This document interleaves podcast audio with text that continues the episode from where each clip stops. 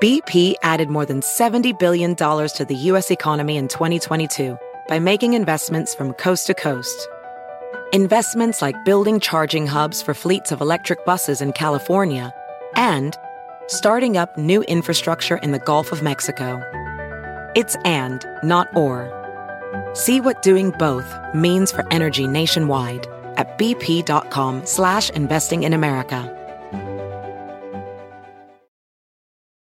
Meet Stacy. Stacy's on the hunt for a new pair of trendy glasses. Call me picky, but I just can't find the one. Luckily for Stacy, Walmart Vision has virtual try-on. Now she can try on hundreds of frames virtually, then upload her prescription and get new glasses delivered right to her door. Really? yeah, really. Well, the hunt just took a turn for the better. Buy your next pair of glasses with virtual try-on from Walmart. Welcome to Easy Eye Care. Welcome to your Walmart. Restrictions apply. See walmart.com for details. Bienvenidos, estas son las principales noticias del día en NTN 24. Nueva crisis política en Perú, en donde el gabinete de Martín Vizcarra ha sido destituido por el Congreso de su país. Vizcarra está siendo investigado por corrupción. Lo acusan de recibir sobornos a cambio de contratos de obras públicas entre los años 2013 y 2014, cuando era gobernador de Moquegua. ¿Cómo se explica que el Congreso tome esta medida cuando Vizcarra tiene casi 80% de aceptación entre los peruanos? Hablamos con Katia Salazar, directora ejecutiva de la Fundación del Debido Proceso. La popularidad de Martín Vizcarra era bastante alta. Personalmente creo que su manejo de la pandemia no fue malo. O sea, nadie, ningún presidente del mundo tenía la varita mágica.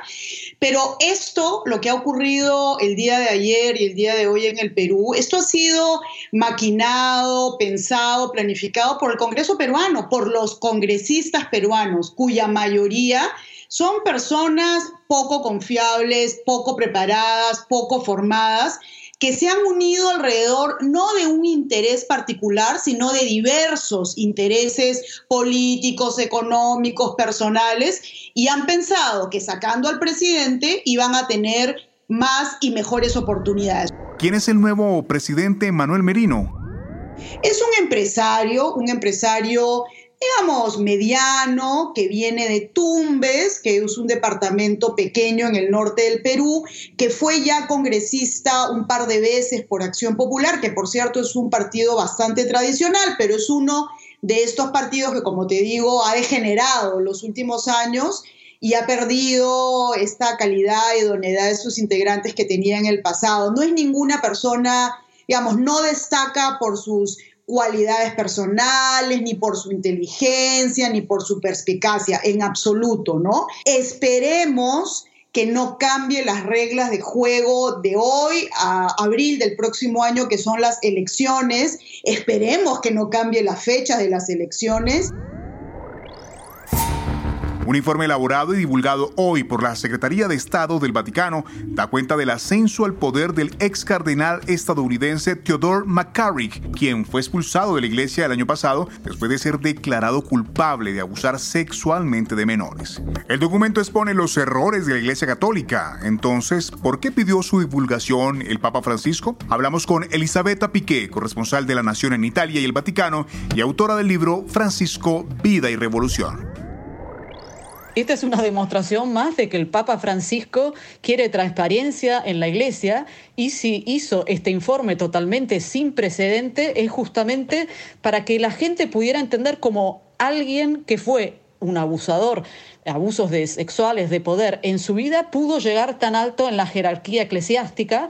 Eh, él desenmascara que hubo una cadena en la maquinaria del Vaticano, hubo muchísimos errores. Esto habla también de esta capacidad que pocos líderes tienen de admitir errores, como el Papa Francisco, que en este caso eh, es evidente que eh, todo lo que ha pasado para que eh, McCarrick Gerald Peder sucedió en pontificados anteriores. Él es el primero que toma las medidas para expulsarlo y es el primero además que quiere esta transparencia para que se sepa qué pasó y para que no se repitan estos errores.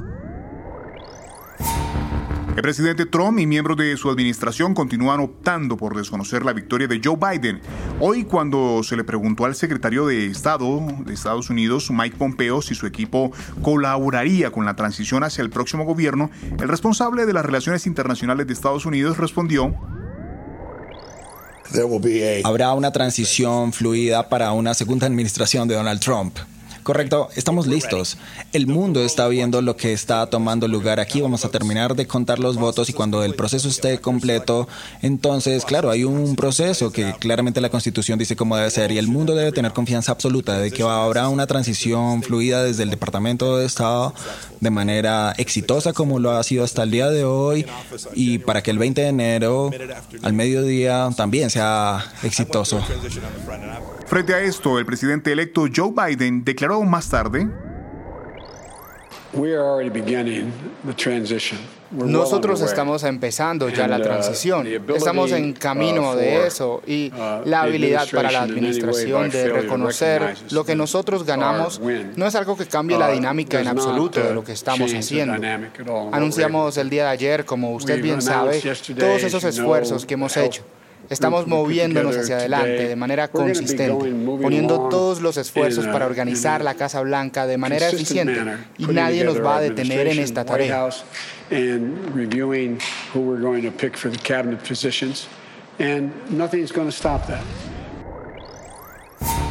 Las noticias falsas y las teorías conspirativas no son nuevas, pero el Internet y redes sociales las han convertido en una poderosa arma silenciosa que mina la credibilidad del periodismo y las instituciones de los países. Hay unas tan antiguas como la idea de que el hombre nunca ha llegado a la luna y unas más recientes como la teoría de que el coronavirus fue una creación del gobierno chino. Si las teorías conspirativas son tan frecuentes, ¿cómo pueden ser detectadas a tiempo? Hablamos con Mark Amorós, periodista y autor del libro Fake News, la verdad sobre las noticias falsas. Eso fue lo que nos dijo. Las teorías conspirativas lo que nos ofrecen es una explicación, una gran revelación de una verdad supuestamente escondida que ahora ve la luz y a partir de aquí lo que busca es orquestar como como una, un plan para, para, crear una comunidad de fieles, ¿no? O sea, la, la, la, teoría conspirativa lo que busca es darnos una explicación acerca de algo que para nosotros todavía no tiene esa explicación y, y, para intentar crear una comunidad de fieles que se junten y crean en esa teoría como si fuera un acto de fe, lo que busca es como urdir un, urdir un plan de acción o urdir una, una, una actuación conjunta eh, en defensa de esa, de esa creencia. ¿no? Al final las personas, digamos, que son, eh, que tienen convicciones religiosas más firmes o que tienen, digamos, eh, convicciones más arraigadas dentro de sí mismas, pues son más proclives a creerse en informaciones falsas y también en teorías de la, de la conspiración. Una corte de Los Ángeles ha escuchado hoy los argumentos de la cantante Britney Spears, quien intenta a los 38 años obtener autonomía legal de su padre. La tutela comenzó en el 2008 cuando Spears atravesaba una crisis de salud mental y aunque ese tipo de acuerdo suele ser muy corto, han pasado ya 12 años desde que James Spears tiene el control de los más de 60 millones de dólares en bienes de su hija. Si te gustó este podcast, puedes buscar más de nuestro contenido en nuestra página web www.ntn24.com.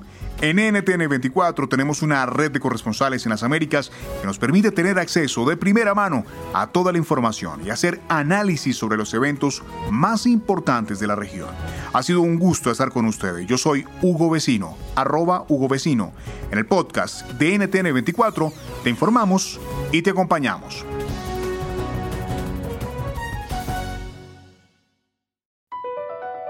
BP added more than $70 billion to the U.S. economy in 2022 by making investments from coast to coast.